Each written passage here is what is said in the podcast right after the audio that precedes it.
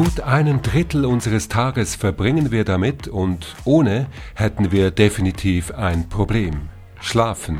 Ja, schlafen. Eine Frage aus der Community, was kann ich alles tun, damit ich möglichst stressfrei schlafen kann?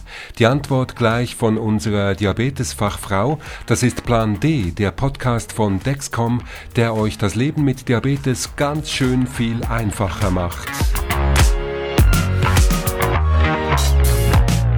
Wie kann ich also stressfrei schlafen? Dies ist die Frage heute aus der Community. Die Diabetesfachfrau Brigitte Kieliger sagt, dass das mit dem Schlafen schon sehr viel früher anfängt, bevor wir uns ins Bett legen. Schlafen, ja, das bedingt immer eigentlich ein Einschlafritual oder ein Abendruheritual. Und ich denke, gerade für Menschen mit Diabetes mellitus ist es wichtig, dass sie gut, dass, dass sie sich gut fühlen, wenn sie ins Bett gehen, dass sie nicht gestresst sind, dass sie Erfahrung, die sie haben, auch wirklich umsetzen in ihrem Handeln, wenn sie wissen, ja, wenn ich einen Zucker habe von 6 Millimol, dass ich da gut durch die Nacht komme, keine Hypoglykämien mache nach Mitternacht dass, dass das funktionieren sollte. Hierzu ist es wichtig, die Stunden vor dem Zubettgehen im Blick zu behalten. Habe ich am Abend Sport getrieben oder Alkohol getrunken? Welche Handlung könnte meine ungestörte Nachtruhe vielleicht trüben? Das ist ganz wichtig, dass man ungestört schlafen kann. Jetzt, wenn ich knapp bin muss ich etwas Zusätzliches essen. Und auch da ist es wichtig, dass ich nicht zu viel lade an Kohlenhydraten, dass ich mit meiner Erfahrung einfach gut dosiere, dass das Ganze stimmt und dass ich einen flachen Blutzuckerverlauf habe, auch in der Nacht. Meine persönliche Erfahrung bin ich in der Nacht schon flach eingestellt, kann ich auch viel besser in den neuen Tag starten. Ja, wenn wir denken, das ist, wenn wir sieben bis acht Stunden ruhen, ist das ein Drittel des Tages, die mir, wo mir die Einstellung mit meinem Diabetes eigentlich einfach gelingen sollte. Und das, dann habe ich ein Drittel des Tages, wo mein Blutzucker einfach stimmt. Und von, davon kann ich profitieren. Wenn wir jetzt abends mein Dexcom G6 einen Wert von 6 Millimol anzeigt, dann ist das ja ganz okay. Oder würde Frau Kieliger raten, dann noch etwas zu essen, um ja nicht zu tief zu kommen?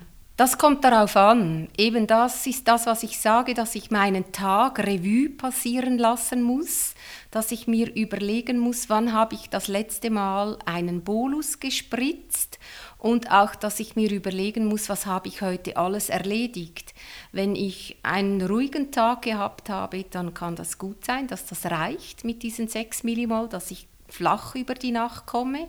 Aber wenn ich zum Beispiel am Nachmittag einen Spaziergang gemacht habe und, und irgendwie noch einkaufen gegangen bin, wenn ich da mehr Bewegung hatte als an gewöhnlichen Tagen, dann denke ich, würde ich empfehlen, noch etwas Kleines zu essen. Und dann ist es wichtig, dass ich nicht zu viel Kohlenhydrate lade, dass ich eben einen halben Apfel esse oder ein halbes Joghurt. Einfach, dass ich nicht mich auf 10 korrigiere und dann mit diesen 10, 12 Millimol die ganze Nacht durch ähm, schlittere. Das finde ich schade. 10 oder 12 Millimol pro Liter die ganze Nacht, das sind zu hohe Werte, die zu lange, zu hohe Werte sind ja dann wieder schlecht für den Langzeitblutzucker, das HbA1c und erhöhen die Gefahr für allfällige Spätfolgen. Ja, ja, das ist sicher so. Also jetzt Time in Range ist ja definiert mit dem Wert zwischen 3,9 und 10 Millimol pro Liter